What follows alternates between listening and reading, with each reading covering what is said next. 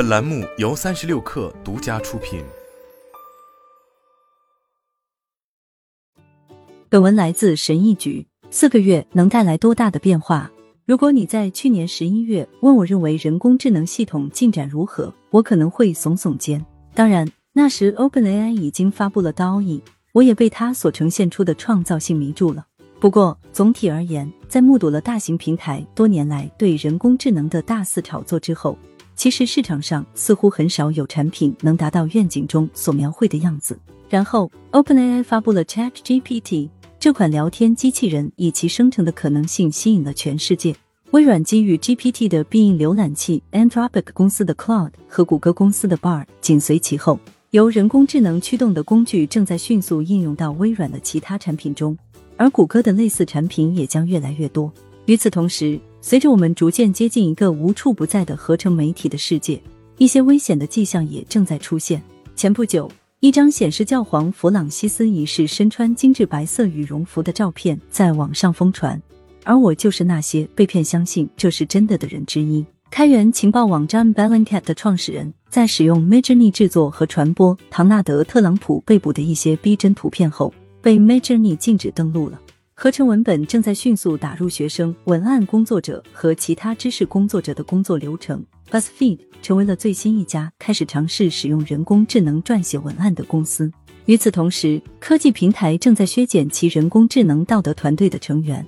Meta 创建的一个大型语言模型被泄露并发布到 4chan 上，很快就有人想出了如何在笔记本电脑上运行它。在其他地方，OpenAI 发布了 GPT-4 的插件。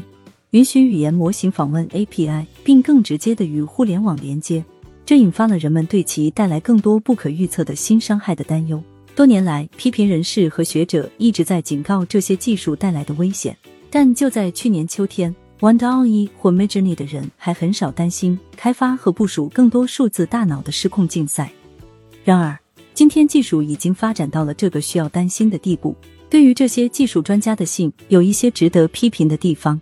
华盛顿大学语言学教授、人工智能批评人士艾米丽·本德称其为一团糟。他在一定程度上认为，这样的末日论最终仍会让人工智能公司受益，因为他们看起来比实际情况强大的多。对于一个名义上担心人工智能的组织来说，令人尴尬的是，最初作为联名者出现的一些人最终没有在信上签字。福布斯指出，组织这封信活动的机构主要是由马斯克资助的。他自己也有人工智能的野心，也有人认为速度不应该是我们的主要关注点。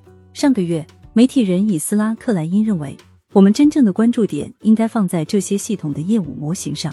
令人担忧的是，广告支持的人工智能系统被证明在操纵我们的行为方面，比我们目前想象的更强大。克莱因写道，在做出决定之前，社会一定要弄清楚可以让人工智能做什么，以及不应该让人工智能尝试什么。这些都是很好的、必要的批评。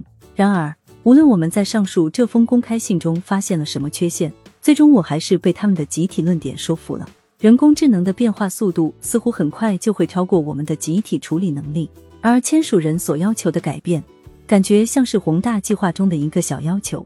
科技报道往往聚焦于创新以及由此带来的直接颠覆，而通常不太擅长思考新技术可能如何导致社会层面的变化。